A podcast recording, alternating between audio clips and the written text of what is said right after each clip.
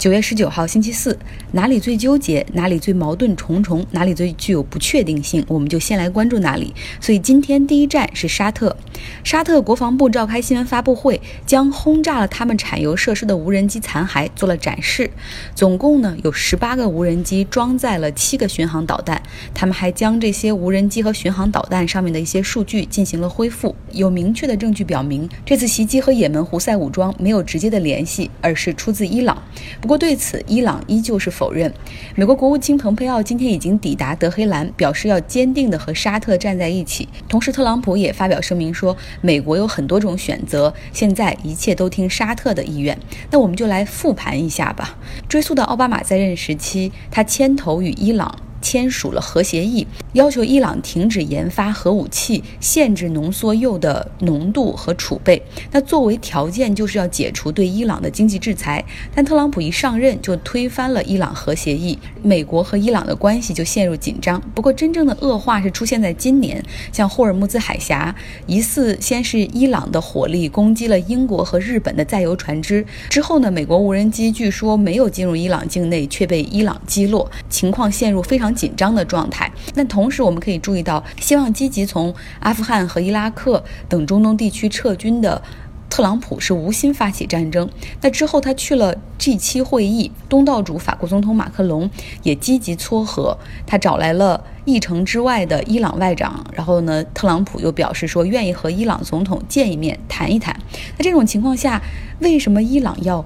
袭击沙特的原油设施呢，好像说不通啊！你都要开始谈判了，你这个时候怎么忽然又又不想走和平的路径呢？美国的张召忠们有两种猜测，第一种是伊朗希望通过这次袭击，让沙特和美国意识到，哪怕没有核武器，伊朗也还是相当有威胁的，可以随时切断沙特所有的产油设施，逼迫美国尽快回到谈判桌上，争取更好的条件。而另外一个猜测就是，伊朗内部是存在严重的意见分歧的。伊朗的军事力量有两支，一个是跟很多国家一样的正规军，分为海陆空三军；二是呢，伊朗革命卫队是由地面部队、海上部队、陆战部队、航空部队组成。而伊朗又是一个政教合一的国家，他们的政治枢纽和最高权力的中心是他们的最高领袖。伊朗从伊斯兰革命至今就只有两位最高领袖，过去的。霍梅尼和现在的哈梅内伊，大家说那总统呢？伊朗的总统是民选，每次换届选举的时候都需要这个最高的宗教精神领袖来列出一个候选人的名单，之后再由百姓在这个名单上来选择。所以总统也是要听最高领袖的。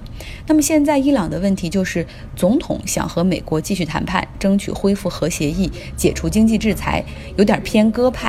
但是最高领袖不想谈，他属于鹰派，他认为美国不断施压来威胁伊朗进行谈判，实际上伊朗不需要看美国的脸色，因为美国可以给的压力非常有限。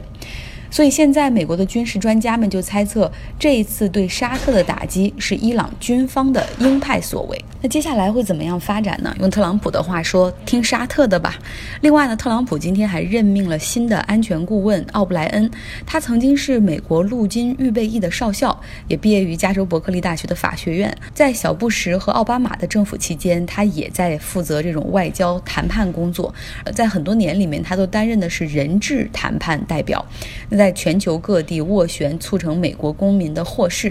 比如说，之前今年他被特朗普派到瑞典去，成功的将强奸犯罪嫌疑人饶舌歌手 ASAP Rocky 带回了美国。所以，这个人的谈判经验非常丰富。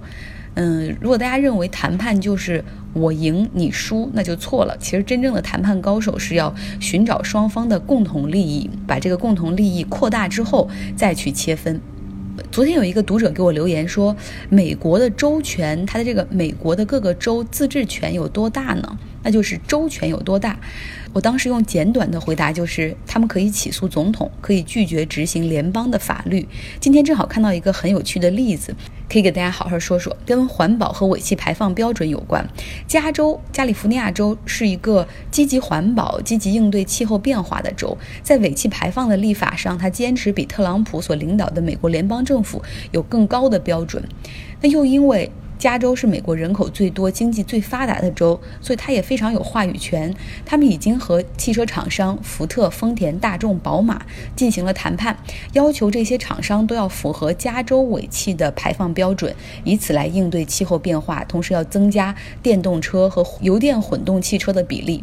那厂商们也都签署了协议，表示愿意。可让特朗普非常不满意，他认为说这些标准凭什么你加州来制定？这应该是联邦政府的职能。你为什么一个州制定的这个决定就要强迫汽车厂商在所有的四十九个州都要更加环保？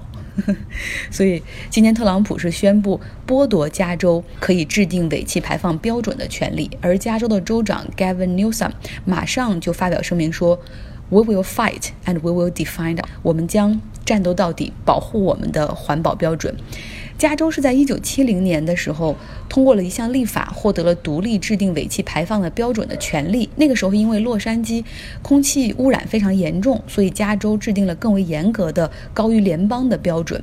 那一九七七年的时候，这个美国联邦法律也允许其他州可以去效仿加州的高标准。